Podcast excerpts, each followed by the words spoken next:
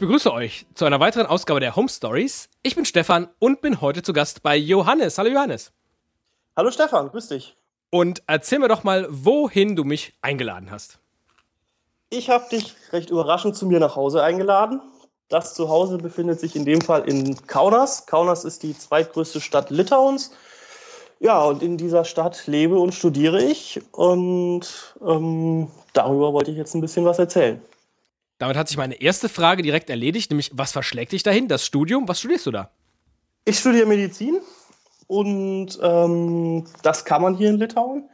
Und zwar ist das so, es gibt in Kaunas die größte litauische Universität, sogar auch die größte im Baltikum, mit angeschlossen der, einer sehr, sehr großen Uniklinik. Und die bieten für ausländische Studenten einen englischsprachigen Studiengang, den muss man leider bezahlen. Das ist nicht ganz billig. Allerdings auch nicht so teuer, wie man es jetzt von England oder von anderen Ländern kennt. Ähm, und ich bin aber nicht über das Studium nach Litauen gekommen. Also ich studiere zwar hier, aber meine Beziehung zu Litauen ist schon deutlich älter, mittlerweile über acht Jahre alt. Ach, folgt. Ich wollte jetzt eigentlich fragen, äh, was bist du denn für ein Überflieger, dass dir offensichtlich ein Medizinstudium in Deutschland nicht gereicht hat, sondern du es lieber dann noch auf Englisch und noch in einem anderen Land studieren möchtest. Äh, was führt dich dann nach Litauen und warum hast du dann erst angefangen zu studieren? Tja, es hat in der 12. Klasse angefangen. In der 12. Klasse hatte ich damals irgendwie, war Skype halbwegs neu für mich und ich habe mit Skype so durch die Gegend telefoniert und mit allen Leu möglichen Leuten äh, aus allen möglichen Ländern telefoniert und irgendwann hat mich eine nette Dame aus Litauen angeschrieben, in etwa meinem Alter und hat, wir haben so einen losen Kontakt gehabt, so ein bisschen hin und her gechattet und so, ach, wo kommst du her? Litauen? Ah, mhm ah ja, ich, ich weiß zumindest, wo es ist, aber guck mal mal. Und ähm, ja, und dieser lose Kontakt ging so über ein halbes Jahr lang hin und hatte halt dann auch mal gesagt, so, wenn ich mal in Litauen bin, dann komme ich vorbei. Und habe dann gedacht, naja, wenn ich mal in Litauen bin, das wird ja nie passieren.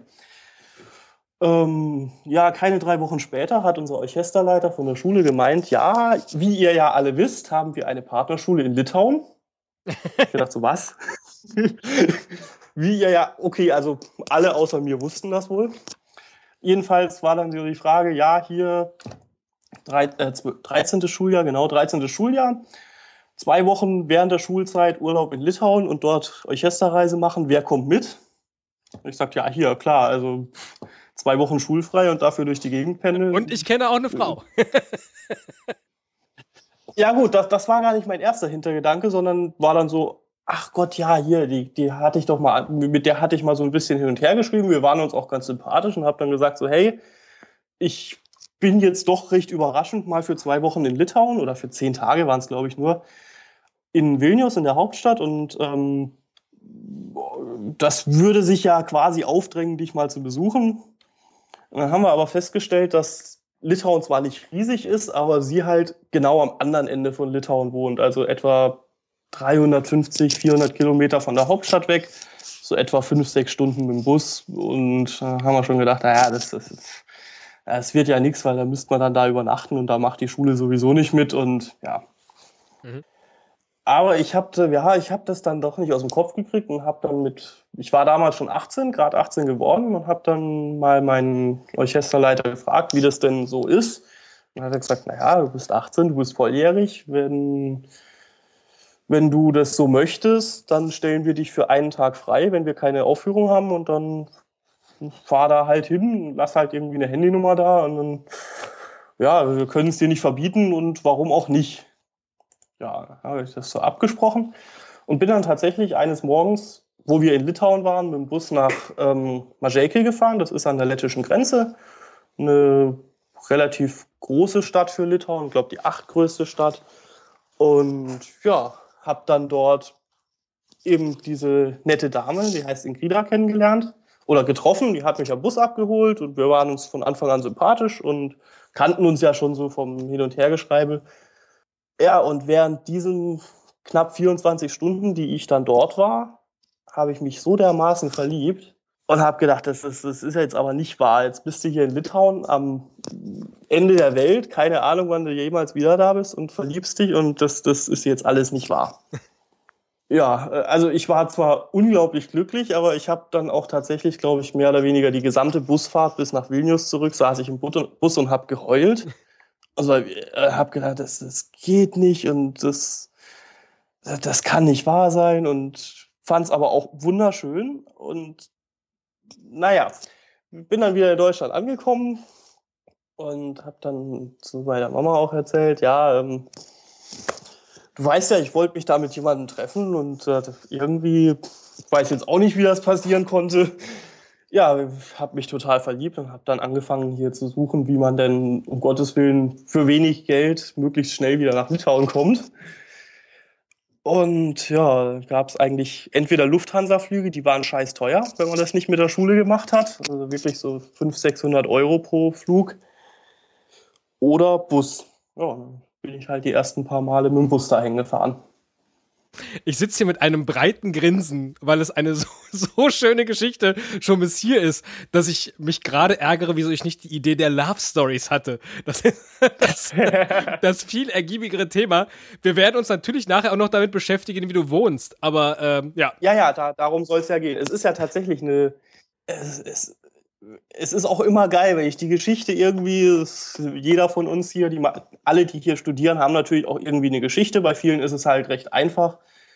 Ähm, die haben das Medizinstudium in ihrem Land, sind da nicht anerkannt worden, mussten Wartezeiten nehmen oder haben es nicht bestanden oder sonst noch was. Und deswegen sind halt so Universitäten wie auch in Litauen im Moment recht beliebt bei Leuten, die halt nicht sieben, acht Jahre bis auf ihren Medizinstudienplatz warten wollen und das ist mehr oder weniger der Grund, warum viele hier in Litauen studieren. Und diese Geschichten, wie bist du hierher gekommen, warum ausgerechnet Litauen? Weil man kann das auch in Lettland und in Rumänien und in Bulgarien machen. Und wenn ich dann anfange mit meiner Geschichte, dann sagen alle, das, das, ja, das, so schreibt man schlechte Liebesfilme ja. und irgendwie billige Arztromane. Ich sag, ja, was soll ich denn machen?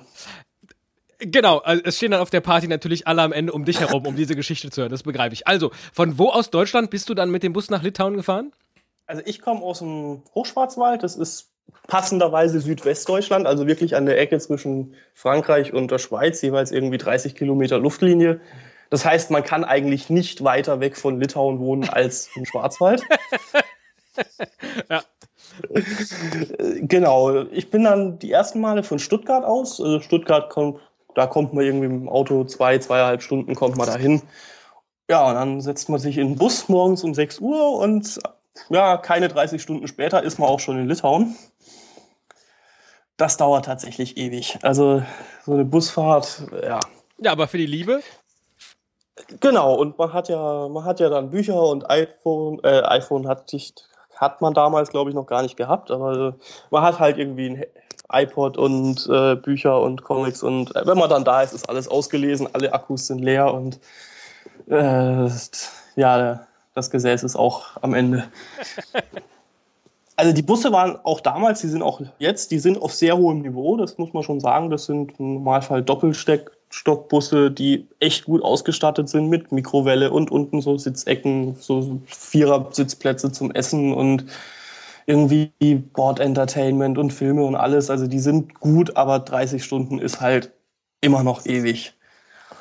Und mittlerweile ist es deutlich besser geworden seit ein paar Jahren. Ich glaube, seit fünf, sechs Jahren hat Ryanair hier in Kaunas, am Flughafen Kaunas, seine Air, eine Airbase und ja, da fliegt man dann halt von Frankfurt-Hahn oder von Düsseldorf-Weze oder von oh, Karlsruhe-Baden-Baden bin ich oft geflogen. Das war für mich am besten. Das, mhm. Die Strecke ist jetzt eingestellt. Aber seit, also seitdem es Ryanair gibt, ist halt, ja, fliegen wir eigentlich nur noch, ja. Äh, wie weit ist denn die Strecke mit dem Flugzeug? Also wie lange dauert das dann? Das ist nicht lang, zwei, zweieinhalb Stunden. Also das ist durchaus erträglich. Also man kommt. Das Schöne ist, hier in Kaunas ist der Flughafen sehr, sehr zentral. Also man fährt wirklich mit einem stinknormalen Linienbus für fast kein Geld, fährt man hier an den Flughafen, ist da irgendwie in 15 Minuten am Flughafen. Und ist es eher in Deutschland so das Problem, weil man kommt halt, egal wo man ist, immer am Arsch der Welt dran. Also Karlsruhe, Baden-Baden ist noch gar nicht so schlecht, aber gerade Frankfurt-Hahn, ich weiß nicht, ob du da mal warst, da ist halt echt nichts. Da fährt, fährt halt irgendwie alle paar Stunden mal ein Bus dann nach Mainz oder nach wohin Frankfurt oder so. Also äh, das ist alles nervig. Ja.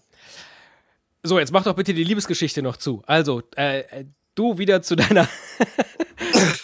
äh, ich weiß gar nicht, wie man es schreiben soll. Äh, äh, Hals über Kopf, äh, Liebe, immer wieder mit dem Bus gefahren und dann?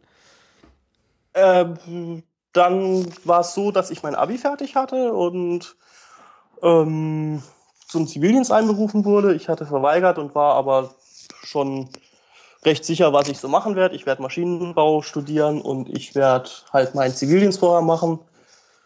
Und war davor in der Bergwacht früher gewesen. Äh, du hast gerade gesagt, du willst Maschinenbau studieren, der Medizinstudent in Litauen. Genau, also damals war meine feste Überzeugung nach dem Abi, ich werde Maschinenbau studieren, weil ich alles aufschraube, alle Technik irgendwie gern habe und immer an allem rumbasteln muss, was irgendwie mit einem Schraubenzieher aufgeht. Ach so, ich wollte gerade sagen, ja, jetzt machst du es dann vielleicht mit Menschen, aber da kommst du mit dem Schraubenzieher nicht weit.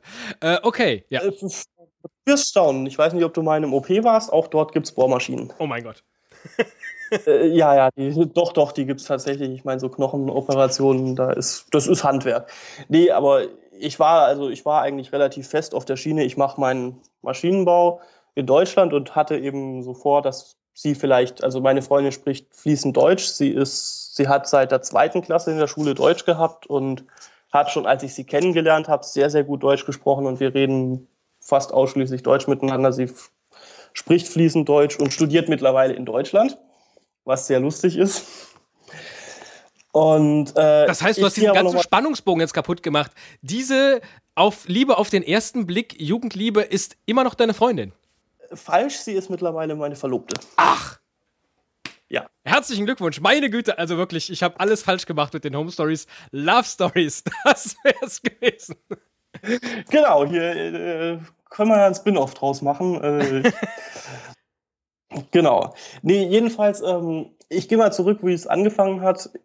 Ich wollte eben, wie gesagt, Maschinenbau studieren, wurde aber vorher eingezogen. Damals musste man noch Zivildienst oder am Bund machen, bin dann zum weil ich früher in der Bergwacht war, über einen Kollegen von der Bergwacht haben die gesagt, ja, geh doch zum Rettungsdienst, fährst, fährst du neun Monate Krankenwagen, die zahlen dir die Ausbildung zum Rettungshelfer und ich gesagt, ja, ist immer noch besser als irgendwie Hausmeister in einem, was weiß ich, Pflegeheim oder sonst was. Also ich habe dann auch gedacht, wenn ich, wenn ich jetzt Zivildienst machen muss, dann machst du was Richtiges und bin dann zum Rettungsdienst gekommen, habe da Rettungshelfer gelernt, bin dann da meine neun Monate Krankenwagen gefahren, habe gedacht, das ist aber eigentlich das ist aber eigentlich genau das, was du machen möchtest.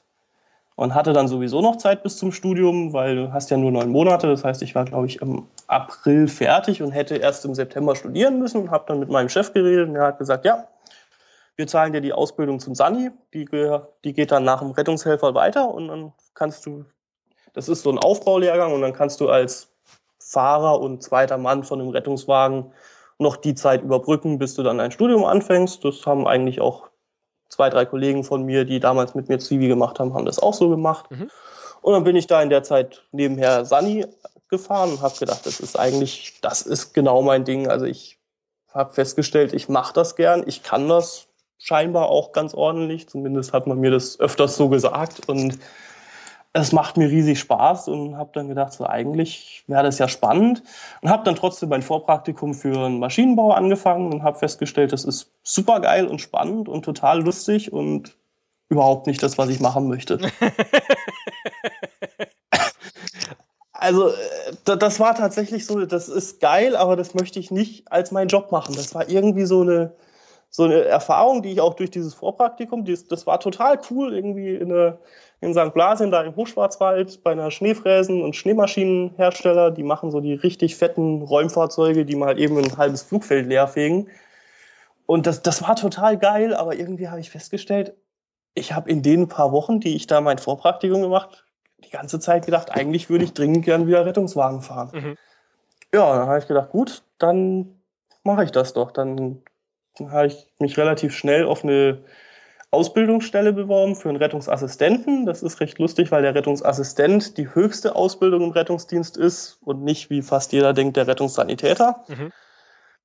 Genau, und hab dann, bin dann eben nochmal an eine Rettungsdienstschule gegangen und habe dort Rettungsdienst gelernt oder Rettungsassistent gelernt und ja, und während dieser ganzen Zeit, also während dem Zivildienst und auch während der meiner Arbeitszeit, erst als Sunny und dann später als Rettungsassistent im Praktikum und Rettungsassistent dann, habe ich ähm, halt immer so geguckt, dass, ähm, dass ich viel arbeite und dann viel frei habe, also viel am Stück frei habe. Mhm.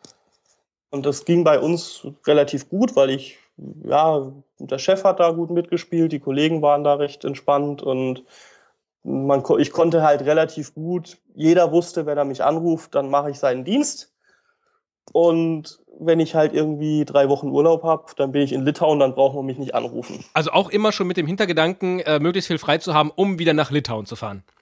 Genau, weil also ich habe zu der Zeit noch dann, na, also während der Ausbildung habe ich in Sachsen gewohnt, weil da war die Ausbildung für fünf Monate und ähm, dann später mein Anerkennungsjahr und alles habe ich wieder im Schwarzwald gemacht und habe die ganze Zeit auch daheim gewohnt. Das heißt, ich habe relativ kostengünstig da leben können und habe auch keine, ich habe halt keine großen Verpflichtungen gehabt. Meine Mutter war auch arbeiten, das heißt, es war, es hat niemanden gestört, wenn ich irgendwie mal von mir aus fünf, sechs, sieben Tage am Stück gearbeitet habe, mich auch nicht. Und ähm, dafür habe ich dann halt, wenn ich frei hatte, meistens geguckt, dass ich recht lang habe.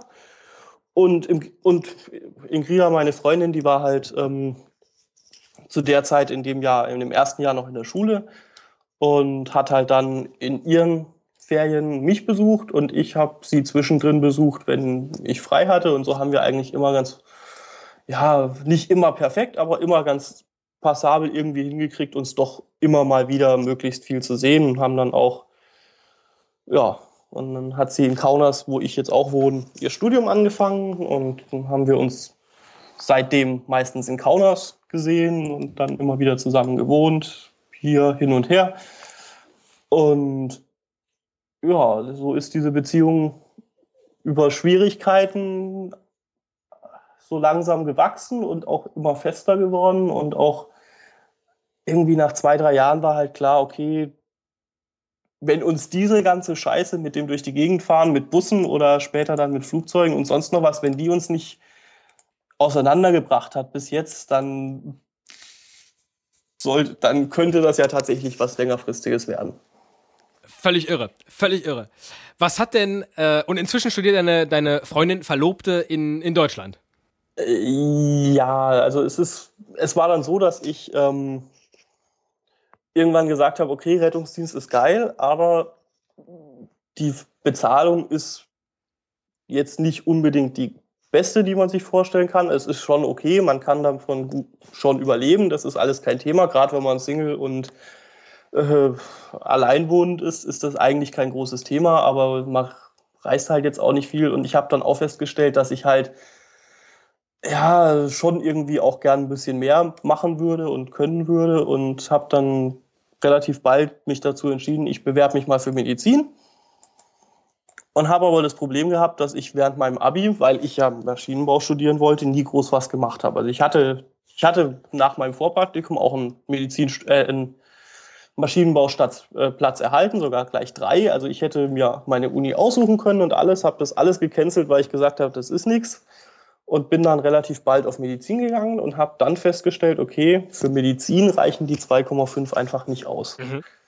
Und dann gibt es so ein paar Sachen, dass irgendwie, habe ich gedacht, naja gut, ich bin ja Rettungsassistent. Das heißt, ich habe ja eine medizinische Ausbildung. Und die ist auch gar nicht so ohne, also ein bisschen was muss man da tatsächlich können. Und habe gedacht, naja gut, das wird ja bestimmt irgendwie anerkannt.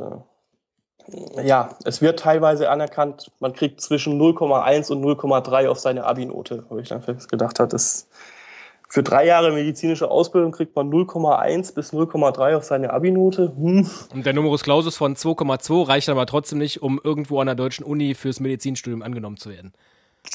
Genau.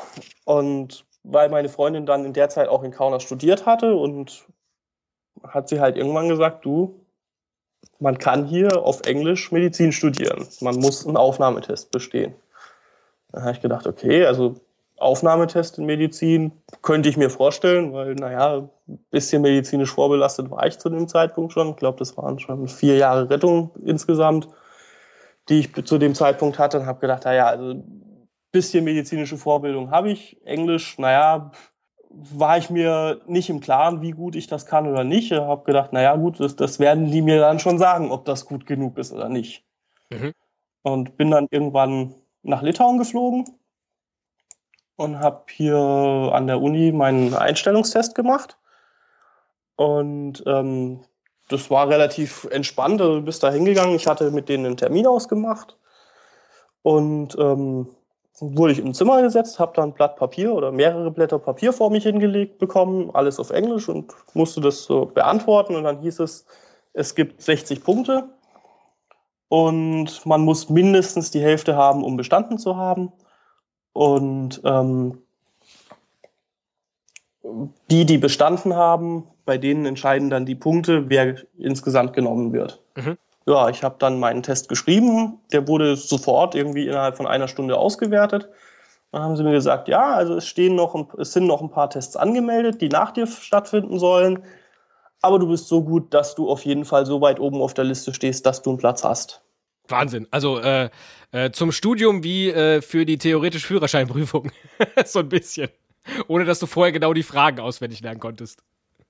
Genau, also es gab, die, diese Fragen waren nicht bekannt, aber es war, es war eingegliedert in Physik, Biologie und Chemie.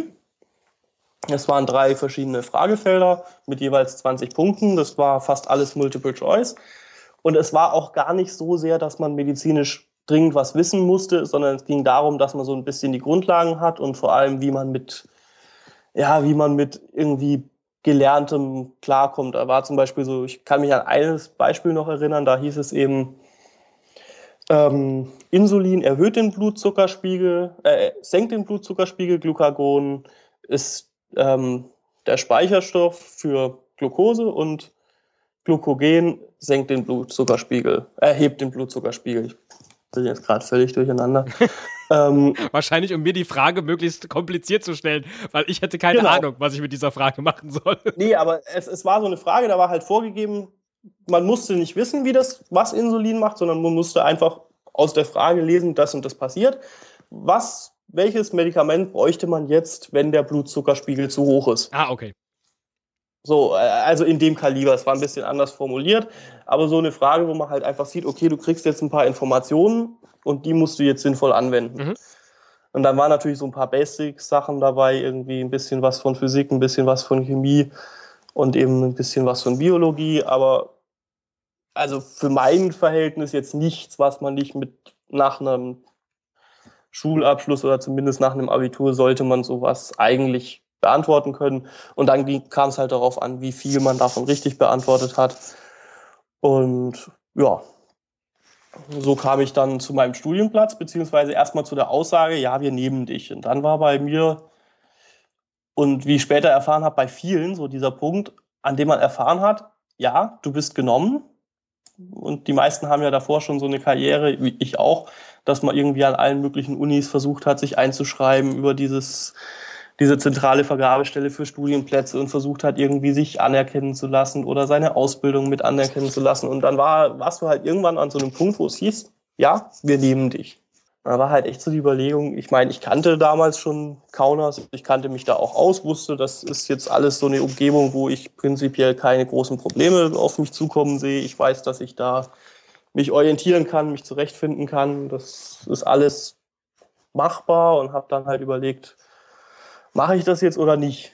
Und Inkrida war damals im letzten Jahr vom Bachelor oder vor dem letzten Jahr vom Bachelor. Und dann habe ich gesagt, okay, dann, ja, dann fahre ich doch mal, ähm, dann mache ich das doch mal. Und habe dann meine Sachen gepackt und bin mit meinem vollbeladenen Auto die Strecke nach Litauen gefahren. Das sind 1800 Kilometer, macht man in 20 Stunden oder sowas. Äh, ja. Mhm. Und dann und dann geht man schlafen. ja, also ich habe dann, ja, so bin ich dann erstmal das erste Mal an die Uni gekommen, hier nach Kaunas, um Medizin zu studieren. Hast du da dann erstmal bei deiner Freundin gewohnt? Nee, meine Freundin hat damals in einem Studentenwohnheim gewohnt. Da konnte man nicht wohnen. Das heißt, in der Zeit, in der wir zusammen immer in Litauen waren, über die Ferien oder sonst noch was, hatten wir uns im Normalfall ein Zimmer gemietet. Also jetzt nicht in einem Hotel, sondern du kannst hier ja halt in einem normalen Wohnhaus so Einzimmerwohnungen oder Apartments mieten, die dann im Normalfall voll möbliert sind und die sind halt für äh, für was weiß ich Gastarbeiter oder für sowas gedacht. Also da, oder für Studenten, die halt irgendwie nur mal zwei Monate da sind oder sowas. Also für so Zwischensachen. Und die hatten wir uns dann halt immer zwei, drei, vier Wochen weise gewohnt, gemietet, eigentlich auch immer im gleichen Haus, nicht immer das gleiche Zimmer, aber das war, das war so, wo wir bisher gewohnt hatten. Und wir hatten dann aber beschlossen, okay, wir wollen dann, wenn wir jetzt zusammen hier wohnen und studieren, schon eine ordentliche Wohnung mieten. Ja, und haben dann zum ersten Mal diese Wohnung hier bekommen und gemietet, in der ich jetzt auch gerade sitze. Und das war dann auch die erste Wohnung, in die ihr zusammengezogen seid. Jetzt abgesehen von diesem äh, gemeinsamen Wohnung in der Einzimmerwohnung. Genau, also das ist die erste Wohnung, in der wir lang, länger zusammengezogen sind und auch richtig zusammen gewohnt haben. Also wir haben teilweise, wir haben es glaube ich ein, zwei Mal sogar gehabt, dass wir fünf, sechs ja, oder vier Monate, glaube ich, haben wir mal zusammen gewohnt. Das war während meiner Ausbildungszeit. Aber die Wohnung hier ist sozusagen die erste, unsere eigene gemeinsame Wohnung. Bevor wir da jetzt gleich einen kleinen, äh, einen kleinen virtuellen Rundgang machen, was hat denn deine Mutter in der ganzen Zeit gesagt? Dieser verrückte Junge, der einmal, äh, der ein bisschen in der Welt herumchattet, dann mit dem Orchester nach Litauen fährt und sich unsterblich verliebt und dann dieses, auch dieses, deine ganze Ausbildungskarriere, das ist doch jetzt nichts, was sich Eltern für ihr Kind wünschen. Dieses äh, Hin und Her und äh, heute mache ich Maschinenbau und stelle dann fest, das ist es nicht. Ich meine, einerseits ganz toll, weil du hast ja wirklich entschieden oder aktiv entscheiden können, nein, das ist nichts für mich und ich möchte was anderes machen. Aber ähm, ja, für diesen Elternstolz natürlich sehr, sehr schwierig. Ja, das, das ist durchaus möglich. Also meine Mutter hat jetzt nie irgendwie groß gesagt, dass sie das nicht gut findet, was ich mache. Und sie hat auch Sie hat auch meine Freundin relativ bald kennengelernt. Also sie ist dann, nachdem wir uns die ersten zwei, drei Mal in Litauen gesehen hatten, ist sie nach Deutschland gekommen für ein paar Wochen und die haben sich auf Anhieb recht gut verstanden, eigentlich sehr gut und verstehen sich immer noch gut und sind sich sympathisch und das war eigentlich, also meine Mama mag meine Freundin und meine Freundin mag auch meine Mama und das ist alles. Und ich mag auch die Mama meiner Freundin und die mag mich hoffentlich auch. nee, die mag mich auch. Das ist, also da, das ist alles überhaupt kein Thema gewesen. Es war dann halt immer so die, die Aussage, so ja, äh, wie, wie, die ich mir natürlich auch selber immer mal wieder gestellt habe. Gar nicht so, ja, wahrscheinlich, weil, weil man so das Gefühl hat, diese Frage muss man sich jetzt stellen, wie denn die Zukunft aussehen soll. Weil ich habe mir diese Frage eigentlich so vom Gefühl her war das nie. Die ersten paar Monate war es halt so, ja, wir gucken mal, was draus wird. Ergebnis offen, keine Ahnung, wäre toll, wenn es klappt. Und wenn nicht, dann wird jeder auf jeden Fall sagen, naja, das war ja vorauszusehen. Und wenn doch, wird halt jeder sich wundern und es toll finden. Und hier mit einem so breiten und, Grinsen sitzen wie ich heute Abend, genau. genau, und ich habe dann, ich meine, wir haben das, und das ging halt dann auch, ich glaube, meine Verwandtschaft hat dann schon irgendwie gemerkt, okay, das ist das ist halt jetzt so und das, er meint das, das, das geht auch nicht Johannes. mehr weg und genau und das hört halt auch nicht mehr auf und ich meine, ich habe ja ich habe ja jetzt auch nicht ganz verrückte Sachen gemacht. Also ich habe in der ganzen Zeit habe ich immer eine gute habe ich immer beim Rettungsdienst gearbeitet, habe da eigentlich auch immer eine gute Anstellung gehabt, hab, ich war nie arbeitslos oder irgendwie großartig finanziell ruiniert oder sonst noch was. Also ich habe mein Geld verdient, ich lag nach dem Abi niemandem auf der Tasche, habe meine Sachen soweit ordentlich hingekriegt. Und ich meine, klar, die Entscheidung, die auch für mich relativ kurzfristig kam, zu sagen, nee, das mit dem Maschinenbau mache ich nicht, war natürlich schon, also meine Mutter hat gemeint, ja, aber ich meine, jetzt hast du ja deinen Studienplatz, jetzt guckst du dir doch erstmal an und ähm, mach doch vielleicht mal das erste Semester, wäre doch vielleicht eine Idee. Und dann habe ich gesagt, naja, ich, wenn ich jetzt das Gefühl habe, ich möchte das nicht, sondern möchte lieber meinen Rettungsdienst machen, warum soll ich jetzt irgendwie nach Aachen oder, also Aachen war eine der Unis, an denen ich studieren hätte können. Warum soll ich da jetzt hinfahren, mich da einschreiben, eine Wohnung suchen in der Studentenstadt für, dafür, dass ich ja eigentlich schon längstens weiß, dass ich eigentlich was ganz anderes machen will? Und habe dann gedacht, nee, also das, das lohnt sich für mich nicht. Und das wurde dann auch so akzeptiert.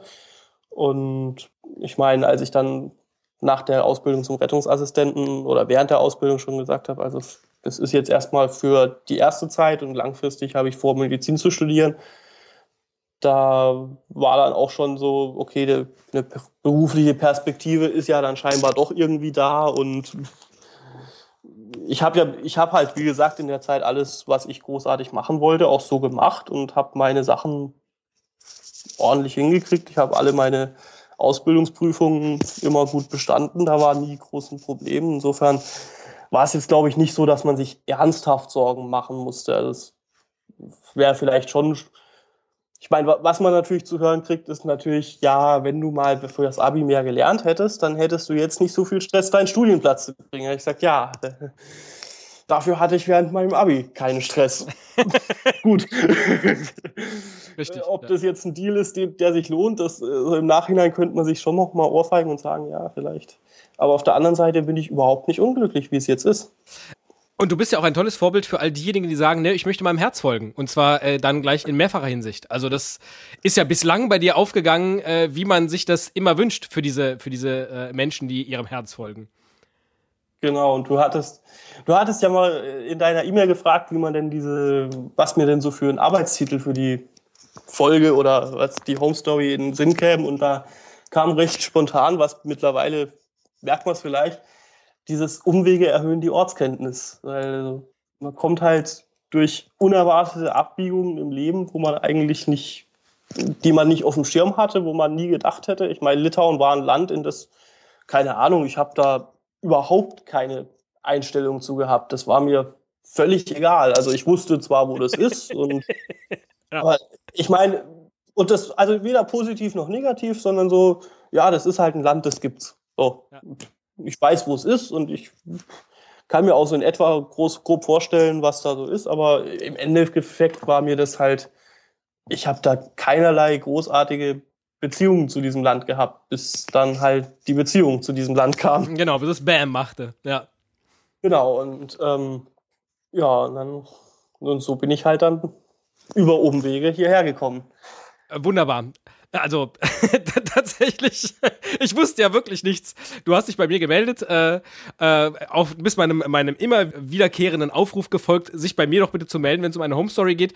Und ich möchte ja immer nichts von meinen, von meinen Gastgebern erfahren, sodass ich jetzt auch tatsächlich nicht wusste, was mich hier die letzte halbe Stunde jetzt einfach so äh, ja auch eiskalt erwischt hat, diese, diese wunderschöne Love Story. Lass uns doch jetzt mal endlich dann zur Home Story. Lass uns endlich mal in die Wohnung gehen. Genau, genau, zur Home Story kommen. Wie sucht man, nun hattest du natürlich das Glück, äh, dann auch mit einer Muttersprachlerin und sogar einer, die äh, aus dem Land kommt, eine Wohnung zu suchen. Wie sucht man sich in, in äh, Kaunas eine Wohnung?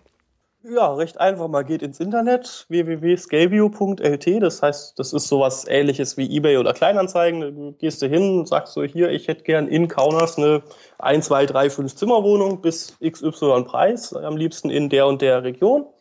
Und dann kriegst du so eine Liste ausgedruckt oder auf, auf dem Bildschirm angezeigt und guckst du dir das halt so durch und ja, rufst du halt mal zwei, drei Leute an und guckst dir die Wohnung an und dann bekommst du die Wohnung oder nicht. Also es ist relativ, würde ich jetzt sagen, relativ unspektakulär. Also die wievielte Wohnung war das dann, die ihr äh, genommen habt? Hey, ich glaube, es war von der vom Anschauen her die zweite. Wenn du jetzt gesagt also hättest, die erste und wir haben uns direkt in sie verliebt und es war genau die richtige, dann wäre ich jetzt auch komplett ausgerastet, ja.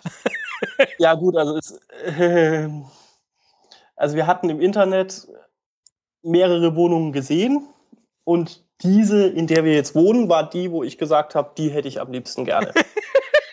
und dann gab es noch zwei, drei andere, die waren so, ah, wenn wir jetzt die eine nicht kriegen, dann könnten wir mal da und dort. Und dann war es zwar, dann war das hier die, in der ich jetzt wohne, zwar die zweite, die meine Freundin angeguckt hat, weil ich war in der Zeit gar nicht da.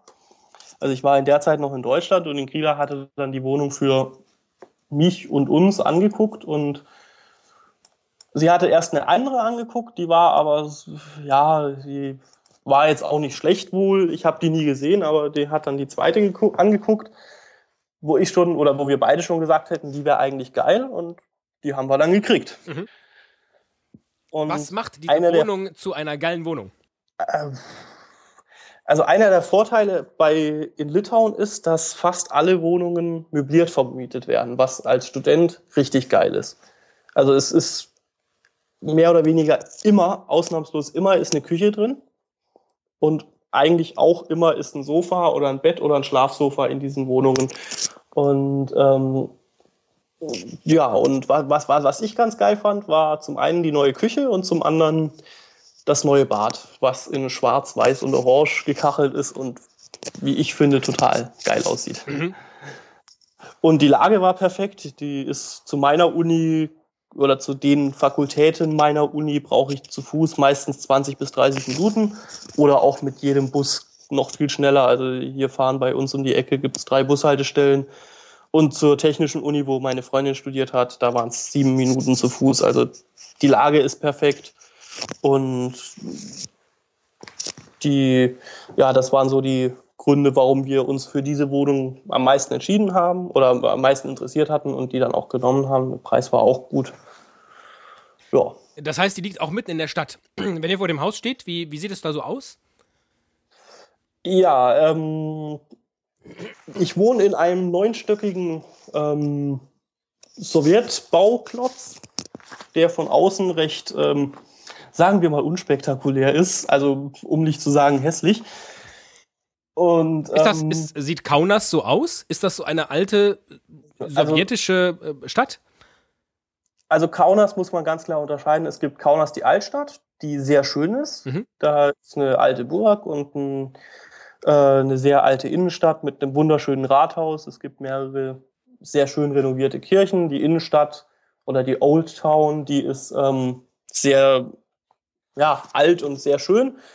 Und in sehr vielen Städten hier in Litauen, auch in Vilnius, ist halt so der alles, was um die Old Town drumherum ist, sind halt fast nur oder sehr viel Plattenbauten. Also so diese, ja, die, diese typischen acht, neun, zehnstöckigen, siebenstöckigen Häuser, in denen irgendwie bis zu 100 Parteien drin sind.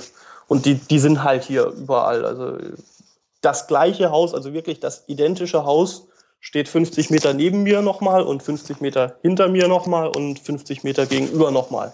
Also wir haben so einen Hof von der, wir liegen nicht direkt an der Straße, also wir fahren, wenn wir von der Straße kommen, fahren wir einen kleinen Seitenweg rein in den Hof, da stehen dann überall kreuz und quer die Autos rum und ähm, da stehen, ich glaube es sind tatsächlich vier identische Häuser und dann nochmal drei, vier andere. Aber es ist immer viel Platz dazwischen. Das ist mir jetzt in Litauen überall sehr positiv aufgefallen. Es gibt diese großen Häuser und dazwischen ist immer viel Platz, also viel Grün. Ich gucke, wenn ich jetzt aus dem Fenster rausschaue, auch ins Grüne. Also jetzt ist natürlich dunkel, aber wenn es heller ist, dann ist auch schöner. Äh, was heißt, die Autos stehen da kreuz und quer? Äh, also wir haben, wir haben einen Hof, der war früher als so ja, äh, der ist zu klein für die ganzen Autos, die da parken. Das heißt, ja, die stehen schlimmer, halt, dass sie kreuz und quer stehen. und nicht ordentlich. Also die, die, äh, es gibt schon ein ganz klar erkennbares Muster, wie man die Autos da hinzustellen hat. Ich stelle mein Auto ja auch dahin. Und, aber es ist, es ist merkbar, es gibt zum Beispiel einen Fußweg, der eigentlich von unserem Haus zur Hauptstraße führen sollte. Und von diesem Fußweg gehen halt Parkplätze in die Wiese rein. Die stehen dann halt im Gras oder mittlerweile eher im Dreck. Die stehen schon alle ordentlich und geordnet so nebeneinander, aber an Stellen, wo man eigentlich nicht mehr dringend parken sollte. Aber das, das ist halt so, weil zu der Zeit, wo das angelegt wurde, waren, waren halt Autos nicht so viel da. Also es ist jetzt nicht so, dass man Parkplatzprobleme hat, aber es ist halt so, dass man schon sieht, gerade so in dem Innenhof, da wird halt da geparkt, wo Platz ist und nicht da, wo es irgendwann mal vorgesehen war. Okay.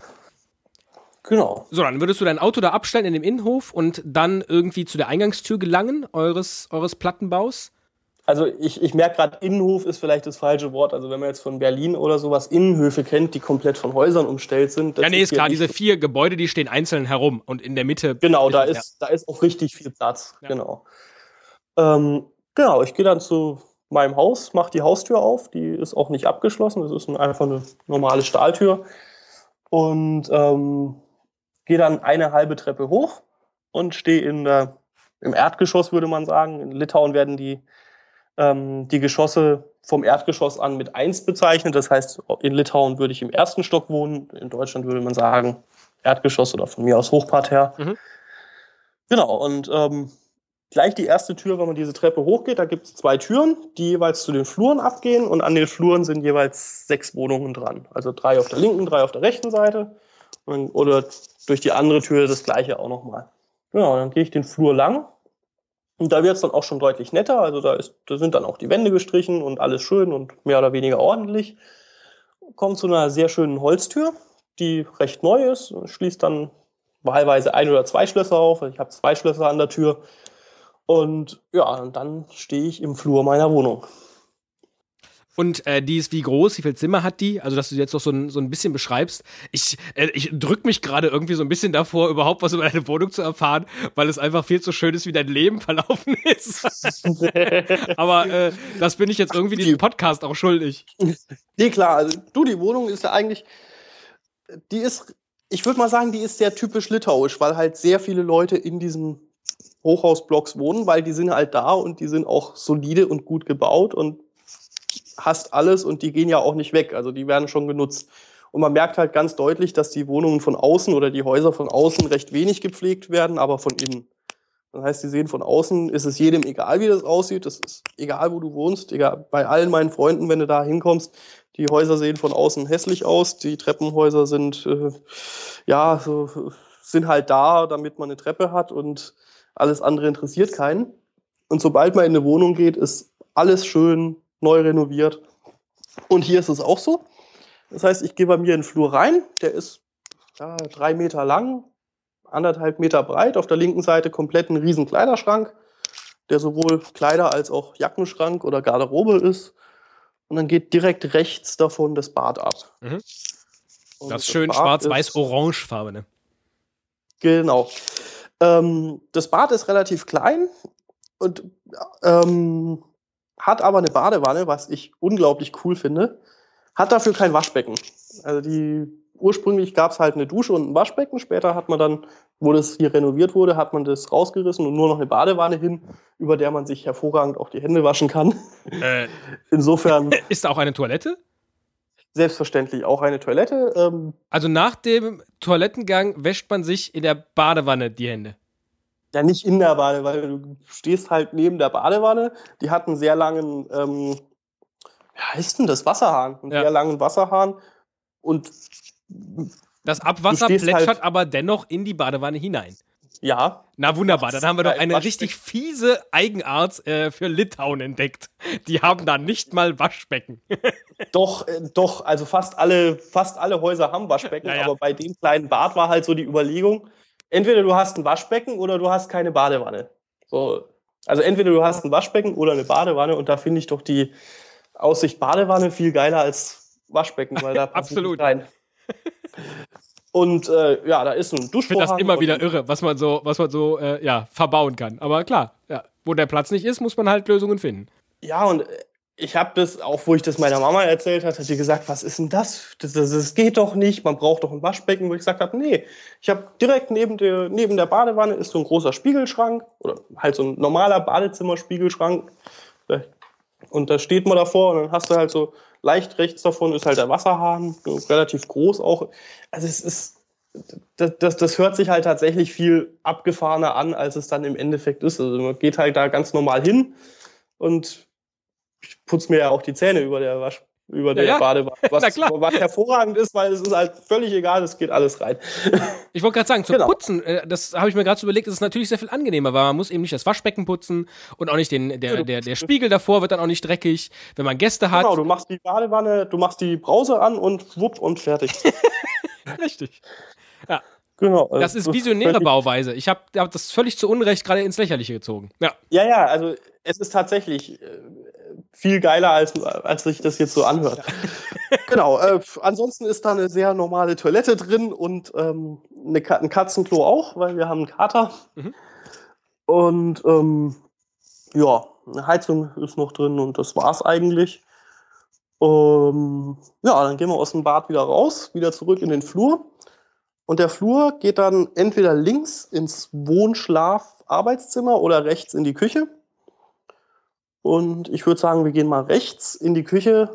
Die ist relativ neu. Also kurz bevor wir dort eingezogen sind, ist die neu renoviert worden. Ähm, mehr oder weniger typische Ausstattung. Wir haben keine Spülmaschine, aber halt Doppelwaschbecken und ähm, Schränke, Hängeschränke. Auf der linken Seite ist dann ein hoher Kühlschrank und daneben steht seit kurzem eine Waschmaschine und ein Küchentisch und ah und ein uralter Gasherd. Aha. Und zwar unsere Vermieterin hat, wo wir die Wohnung dann bekommen hatten, hat sie so ein bisschen entschuldigend gemeint, so ja, der Herd ist uralt, aber es ist halt ein Gasherd und er macht Feuer und funktioniert und funktioniert seit 30 Jahren und wird garantiert auch die nächsten 30 Jahre funktionieren. und der ist absolut geil. Also er ist halt, steht auch schön auf Russisch drauf, was er so kann. Also warm und kalt. ist aber tatsächlich, hat, also, hat auch einen Gasbackofen. Also das ganze Ding rennt komplett mit Gas, hat, ein, hat auch einen Stromanschluss, der ist für die Glühbirne in der Backröhre. und ist zum Kochen das Geilste, was man sich vorstellen kann. Es ist halt ein Gasherd und ja, da, da kann man nichts falsch machen. Feuer an, Feuer groß, Feuer klein. So. Naja, klar. Also, genau. Drüber eine Dunstabzugshaube, die ist, die ist wiederum neu. Und das Geile an dem Herd ist, den kann man nicht versauen. Also man kann Milch überkochen lassen, verbrennen lassen, in den Flammen festbacken lassen, dann geht man einmal mit einem nassen Tuch drüber und es ist wieder sauber. Der ist mit irgendwas also man hat mir gesagt, es ist Email, aber ich denke, da haben die Russen irgendwie Plutonium mit eingearbeitet. und es, ist, es, lässt sich unglaublich geil reinigen, insofern. Ja. Egal was es ist. Ist die Badewanne genau. auch mit dem gleichen Material überzogen? Nein, leider nicht. Ach also nee, ist, die, muss die ist auch neu. Ja. Genau, die, die darf man ab und zu. Ja, also ich glaube, es ist Emaille, aber es ist halt einfach, äh, der ist, der ist halt völlig, völlig unproblematisch, dieser Herd. Genau, das, dann, sind das alles Möbel, wo du sagen würdest, das ist äh, westlicher Standard? Ja. Okay. Also bis auf den, also die, den Gasherd würde man jetzt vielleicht so nicht mehr verkaufen. Naja, aber, klar, ähm, aber äh, ansonsten ist das jetzt nicht so, dass du äh, die ganze Zeit denkst, oh, ich wohne hier noch in einem äh, alten Ostland oder so. Also unser Kühlschrank ist von Bosch, der ist so ein, ich weiß nicht, so knapp knapp bis meine Kinnhöhe. Ich weiß nicht, so diese typische Kühlschrankgröße, wenn man oben noch so ein Eisfach drauf hat. Der könnte genauso gut bei mir daheim stehen. Ja. Also der, äh, die Küchenmöbel sind neu, schön und das Badezimmer ist also das könnte man genauso über also die ganze Wohnung könnte genauso auch in Deutschland stehen. Da ist überhaupt kein nennenswerter Unterschied zu finden vom Standard her jetzt. Okay. Also Genau. Ähm, wir haben auch neue Fenster, das haben mittlerweile fast alle Wohnungen in Litauen.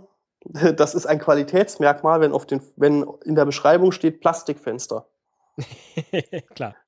Ja, weil äh, Plastik ist, heißt halt einfach, du hast einen Kunststoffrahmen, in unserem Fall so ein weißer, großer Kunststoffrahmen, doppelt verglaste Fenster. Die sind dicht, die sind auch relativ neu, also ja. Und die Wohnungen haben trotzdem alle so kein, kein Schimmelproblem. Nö, also ich habe keinen Schimmel. Okay. Ihr müsst mal kurz gucken, aber ich sehe keinen. Nein, noch nicht. Aber ja, ich meine, ich mache ja auch ab und zu mal ein Fenster hier auf. Insofern, ja klar, aber ne, das kann ja passieren, wenn dann so ein gesamtes Haus plötzlich. Nee, äh, äh, nee, wir haben auch, also die Fenster sind auch tatsächlich belüftet. Also in der Küche sind so Lüftungsschlitze drin. Okay. Genau, also da, das, das ist halt so, wie man halt moderne Fenster baut. Mhm. Genau, das Küchenfenster geht auch direkt auf den Balkon. Das heißt, wenn ich das Küchenfenster aufmache und durchs Küchenfenster klettern würde, käme ich auf den Balkon. Also der ist vor der Küche vorgelagert, ähm, ist aber im Normalfall über das Wohnzimmer zu erreichen. Mhm. Genau, dann würde ich sagen, wir gehen zurück aus der Küche durch den kurzen Flur wieder zurück ins Wohn-, Schlaf-, Ess-, Arbeits-, Lern- und Lebezimmer. Mhm.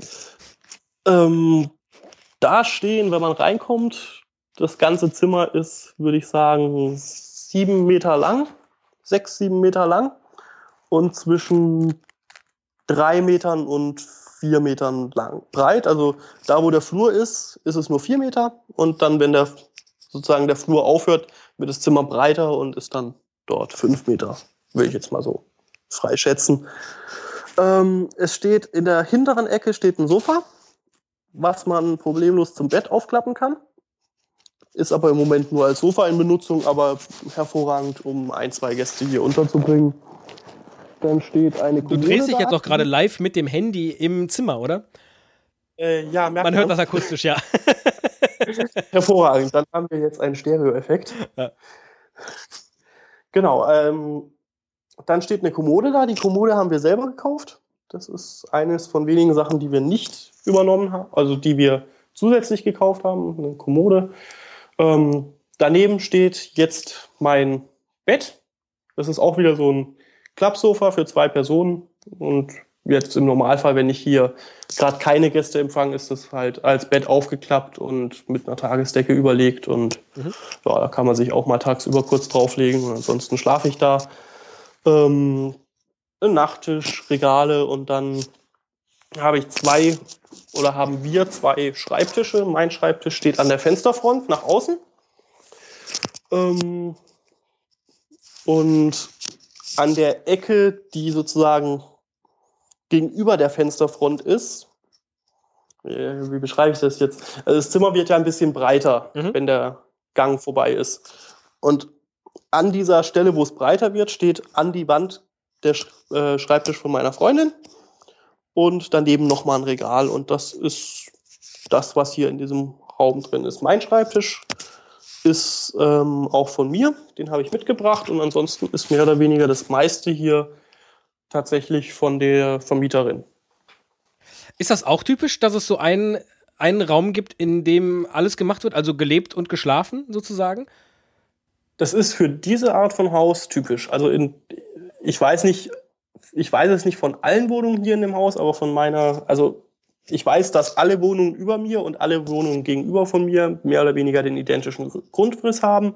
Ich weiß nicht, ob die Eckwohnungen vielleicht ein Zimmer mehr haben, aber das war halt damals sehr typisch. Also auch die Freund, auch die Mutter von meiner Freundin wohnt in so einer Wohnung etwa von dieser Größe, ein bisschen anders aufgebaut, aber es ist sehr, sehr typisch hier, dass sehr, sehr viele Wohnungen tatsächlich Einzimmerwohnungen sind. Und eben kein eigenes Zimmer. Schlafzimmer haben. Genau. Mhm. Es gibt, das, das gibt es natürlich auch. Man kann hier in Kaunas auch Riesenwohnungen sich mieten. Das geht alles, aber Oh, ich werde gerade angerufen. Okay, weggedrückt. Ähm, aber es ist eigentlich recht typisch hier, so eine sehr typische Wohnung hier in der Gegend. Ja. Äh, was zahlt ihr da? Ich zahle, ich habe jetzt gerade eben Miete bezahlt, 220 Euro warm, inklusive allem. Das waren jetzt wie viel Quadratmeter? Äh, es macht mich jedenfalls jetzt schon neidisch. ähm, ich weiß, glaube ich, echt nicht. Ich glaube, es sind 36 Quadratmeter. Ja. Ich, also für mich alleine oder auch für mich und meine Freundin reicht es hervorragend. Das Gute ist, dass man, dass wir auch in der Küche noch einen Schreib oder einen Esstisch haben, an dem man sich im Zweifelsfall mal hinsetzen kann gerade wenn einer schon ins Bett will und der andere noch lernen muss oder will, dann ist das manchmal ganz vorteilhaft, wenn man zwei verschiedene Räume hat, wo man sich einfach so ein bisschen trennen kann für die Zeit, die man halt zum Lernen braucht. Aber ansonsten gibt es halt hier dieses eine Zimmer und ähm, ja, und einen Balkon haben wir noch. Ja. Also ein Spitzenpreis. Ist, ist äh, Litauen insgesamt ein günstiges Land zum Leben? Zum Leben definitiv. Also in vielen Sachen ist es relativ günstig. Wir haben ja jetzt seit dem 1. Januar auch Euro bekommen. Mhm. Ach stimmt. Davor ja. hatten wir Litas. genau, davor hatten wir Litas. Das war zum Umrechnen immer völlig be bescheuert. Umrechnungskurs ist 3,45. Ein Kollege hat mal gesagt, ist doch ganz einfach, einfach mal zwei durch sieben. Ich dachte, jawohl, äh, durch sieben ist immer hervorragend. Äh, zum Umrechnen total bescheuert, aber mittlerweile Euro und da merkt man dann teilweise auch, dass die Preise ein bisschen anders sind, aber ähm, ja, im Normalfall, was hier deutlich günstiger ist, sind Dienstleistungen. Also Friseur, Essen gehen, sowas ist, Reparaturen ist alles günstiger. Ansonsten wenn du halt in den Supermarkt gehst, sind da auch teilweise ähnliche Preise. Ich meine, wenn du jetzt Milka-Schokolade hier kaufst, kostet die das gleiche oder sogar ein bisschen mehr, als wenn du die in Deutschland kaufst. Naja, klar. Und, äh, und Internet und so Geschichten? ja, Internet und sowas ist spottbillig und gut. Also, also ich, ich frage deshalb, weil die Wohnung Qualität der, der Leitung äh, äh, fantastisch ist. Ja, das freut mich. Also ich habe wir nehmen das Ganze im Moment über mein Handy auf, weil wir da, weil ich da mein Headset dran habe. Das funktioniert deutlich besser als über den Rechner.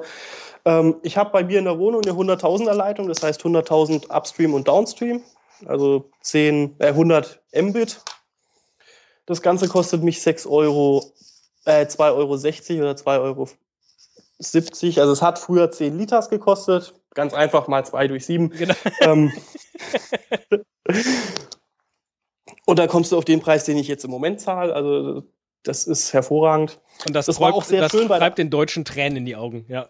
Das treibt den Deutschen Tränen in die Augen. Was auch richtig Tränen in die Augen treibt, ist, wenn ich dann erzähle, wie das so abläuft. Man geht da in seinen, zu seinem Telekomiker, irgendwie K-System heißen die, Kauno Internet Systemas.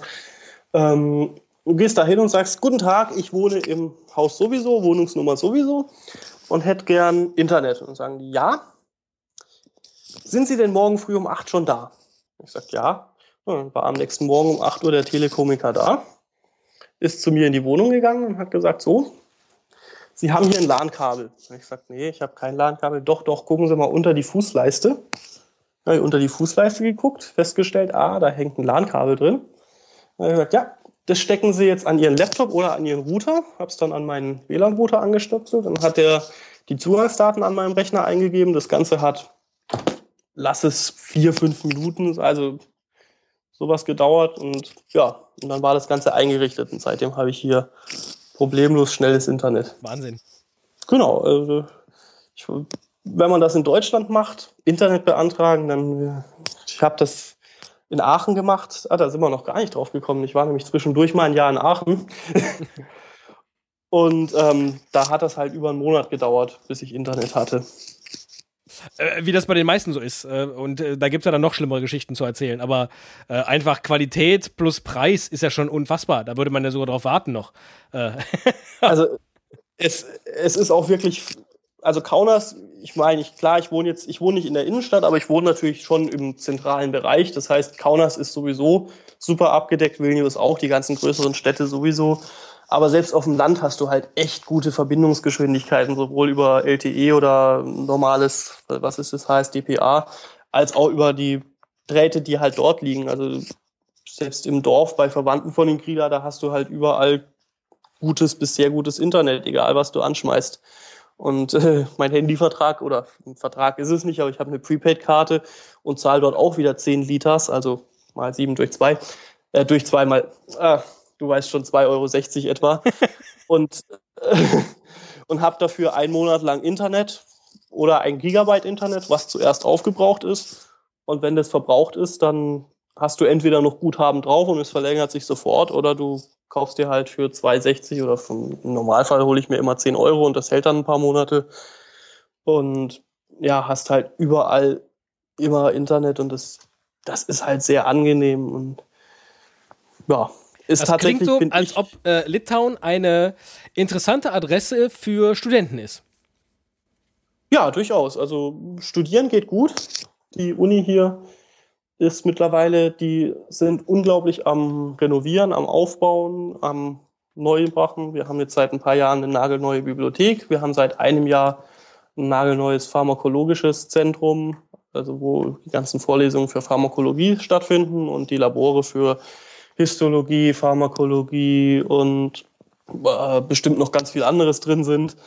Und ältere Gebäude werden hier im Moment großflächig renoviert und saniert. Also da ist viel am passieren, was da im Moment ja, verbessert wird. Also es ist sehr angenehm.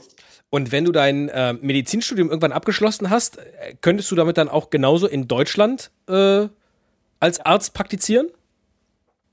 Genau, also ich bin das wird in, innerhalb der EU ausnahmslos überall anerkannt. Mhm. Das Einzige, was ein bisschen schwierig ist, das hatte ich mir am Anfang und das haben auch ein paar Kollegen von mir so überlegt, was tatsächlich schwierig ist, ist zu wechseln. Also man kann von Deutschland nach Litauen fast nicht sinnvoll wechseln.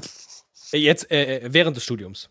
Ja, das mhm. Problem ist, dass die Reihenfolge das Problem ist. Also es geht nicht darum, dass das Studium oder auch das, was studiert wird oder wie gelehrt wird, nicht anerkannt wird, sondern es ist das Problem, dass man, wenn man nach Deutschland wechselt, auch innerhalb von Deutschland teilweise das Problem hat, dass man die richtigen Fächer in der falschen Reihenfolge gelernt hat. Mhm.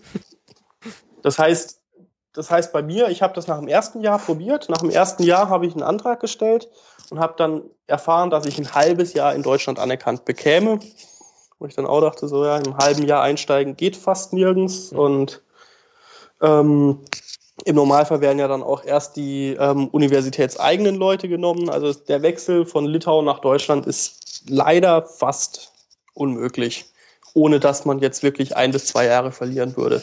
Und das Problem ist halt, dass ähm, jede Uni in Deutschland selber festgelegt hat, mit welchen Studienfächern sie anfangen und welche Sachen dann später wichtig sind. Und ähm, ja, und da, da passt halt die Reihenfolge nicht. Und dann heißt halt, ja, sie haben zwar schon das, was wir im dritten Jahr haben, aber dafür nicht das, was wir im ersten Jahr schon vorausgesetzt hätten. Und das müssten sie nachholen und dann müssten sie wieder ein Jahr zurück. Und würde das auch in anderen europäischen Ländern so gehen oder liegt das jetzt nur an der Reihenfolge in Deutschland? Äh, das würde in anderen Ländern deutlich einfacher funktionieren. Und zwar deshalb, weil ähm, Litauen, wie eigentlich fast alle europäischen Länder außer Deutschland, ähm, auch im Medizinstudium Bachelor und Master haben, mhm. was nach Bologna-Reform eigentlich so vorgesehen war. Deutschland hat das noch nicht so ganz durchgeschafft. Weiß nicht, da ist Medizin in Deutschland ist sowieso immer so ein bisschen so eine heilige Sache, wo man irgendwie nicht so richtig Ah, was dran drehen kann und äh, sind andere Länder deutlich besser. Also ich könnte jetzt relativ problemlos zum Beispiel von Litauen nach Lettland wechseln. Mhm. Und viele meiner Kollegen wechseln zum Beispiel nach dem Bachelor ähm, nach Spanien. Das heißt, die Spanier, die hier sind, gibt es sehr viele, die nach dem dritten Jahr zurück in, nach Spanien gehen. Weil die eben auch Bachelor-Master haben und dementsprechend, wenn die ihren Bachelor in Litauen haben, bewerben die sich dann halt auf einen Masterstudienplatz in Spanien und ähm, ja, bei manchen klappt's. Mhm. Also da, da ist es halt dann tatsächlich eine Bewerbung, die halt dann davon ausgeht, wie gut du bist und äh, wie, wie gut du dich beworben hast und sowas, aber die halt dann nicht mehr davon abhängig ist, ob das Land jetzt irgendwie die richtige Reihenfolge hat oder nicht. Da würde dann auch der komplette Bachelor so anerkannt werden, sodass du keine Verluste hast äh, in zeitlicher Hinsicht. Genau, und in Deutschland wäre es halt so, dass der Bachelor eher so mit dem ähm, Physikum ähnlich ist und das Physikum ist aber in Deutschland nach zwei Jahren und in Litauen nach drei Jahren und dann hast du auch wieder ein Jahr Verlust und dann übernehmen die Unis natürlich auch erstmal die Leute, die bei ihnen ihr Physikum gemacht haben und dann hast du eigentlich im Normalfall keine, es sind dann keine Plätze mehr frei.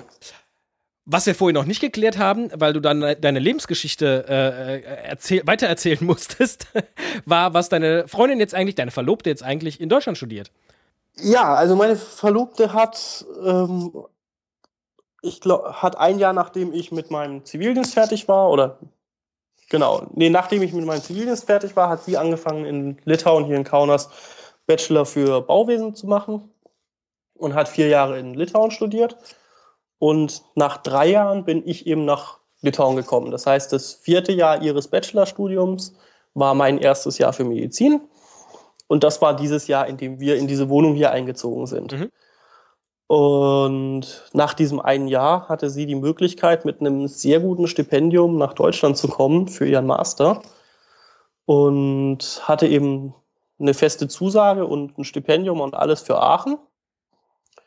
Und dann haben wir uns überlegt, was wir damit machen. Weil sie hatte das Stipendium und alles beantragt, bevor ich überhaupt nach Litauen gekommen war. Das ging auch über ein Jahr und sie hat dann auch gesagt, so ja, ich habe das jetzt bekommen und das wäre natürlich schon cool. Und wir haben dann aber auch gesagt, so jetzt noch mal ein Jahr irgendwie nicht zusammen ist auch scheiße, nachdem wir jetzt ein Jahr lang zusammen in Kaunas waren. Und ich habe dann mit meiner Uni gesprochen und die Uni hat gesagt, es gibt die Möglichkeit, ein Academic Year zu nehmen, also ein Jahr akademische Pause, wie auch immer, zum Pause machen. Und hatte mir dann eben die Möglichkeit gegeben zu sagen, ich würde gerne ein Jahr Pause machen und danach wieder hier einsteigen. Und ich habe gesagt, okay, das mache ich, wenn ich einen Job in Aachen kriege. Mhm. Ja, und dann habe ich in Aachen beim, bei den Maltesern im Rettungsdienst einen Job bekommen. Und dann sind wir nach Aachen gezogen. Ach, das ist schon nach vorbei. Ja. ja. Genau, das ist schon vorbei. Ja.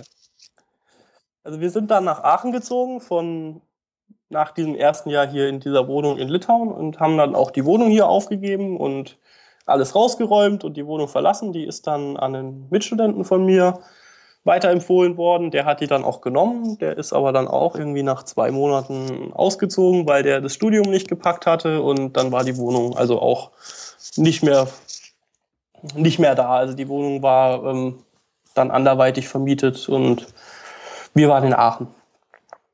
Und ähm, genau, in Aachen, ich weiß nicht, da möchte ich, weiß ich nicht, da erzähle ich jetzt glaube ich nicht so viel, aber wir haben halt da in einer stinknormalen Wohnung gewohnt, die teuer war und schwer zu bekommen, weil natürlich alle Studenten im Anfang Oktober sich eine neue Wohnung suchen und dementsprechend es mehr oder weniger ausgeschlossen ist, eine Wohnung zu kriegen und wir eigentlich tatsächlich die Wohnung, die wir dann bekommen haben, eigentlich auch nur bekommen haben, weil ich einen Arbeitsvertrag hatte und meine Freundin ein Stipendium und die Vermieter sich halbwegs sicher waren, dass die ihre Miete sehen. Mhm.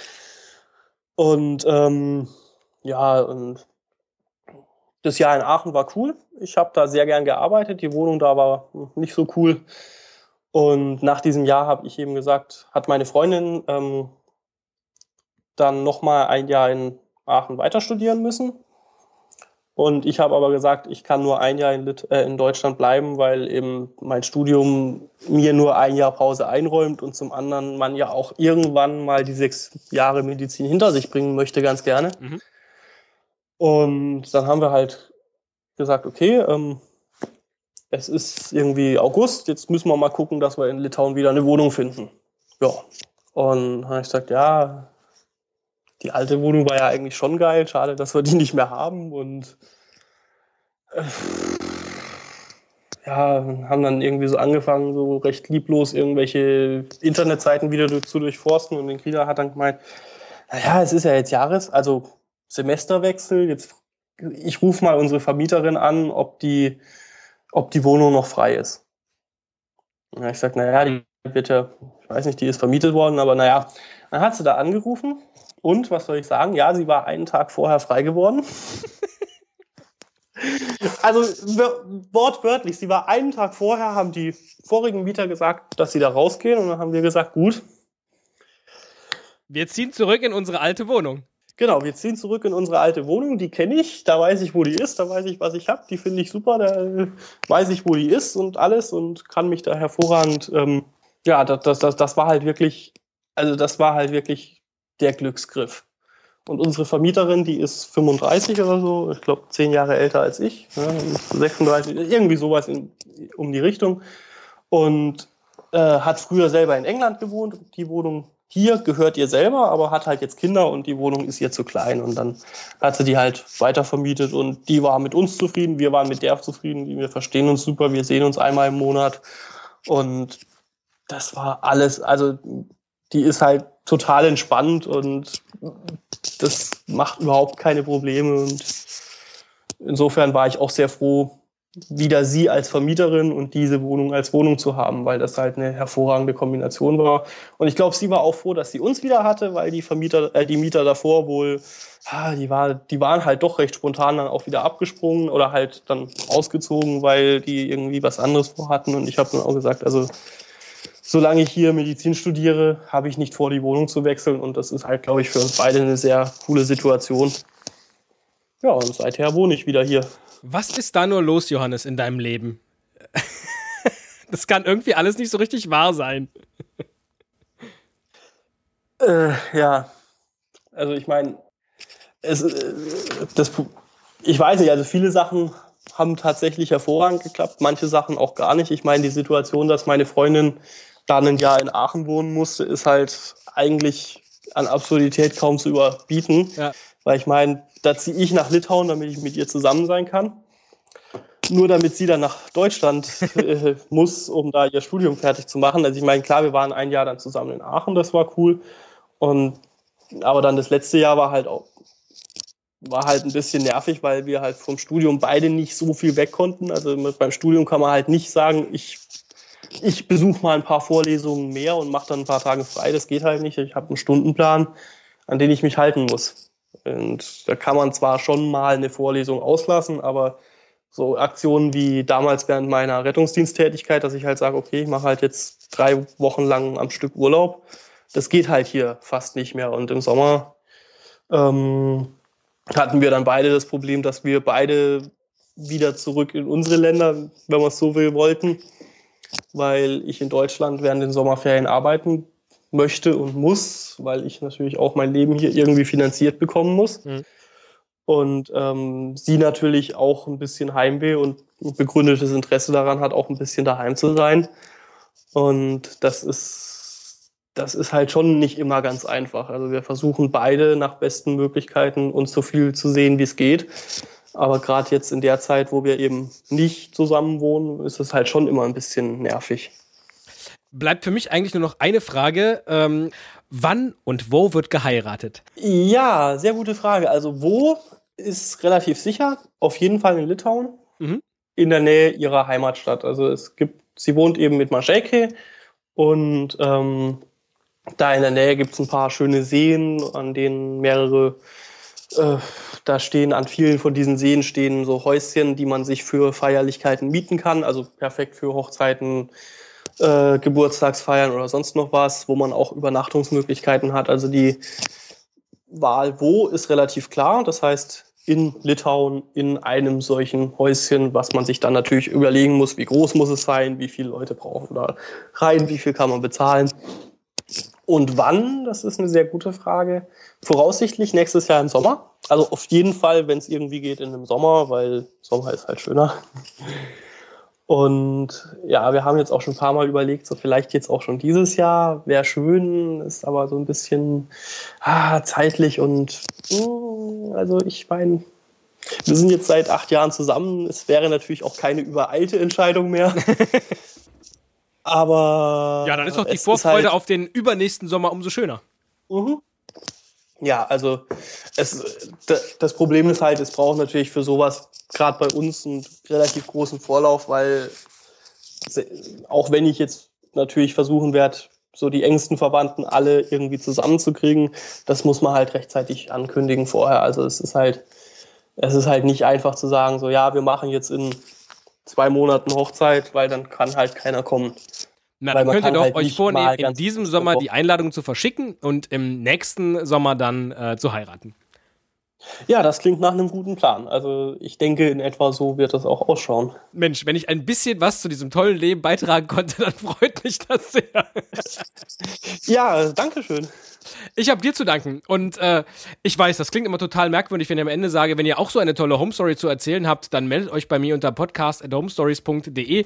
Aber es funktioniert ja. Johannes hat es gezeigt und dass am Ende auch noch eine so schöne Love Story dabei rauskommt, habe ich selber nicht erwartet und bin total glücklich und äh, freue mich dann demnächst mit euch über euer ja, Liebesleben zu sprechen.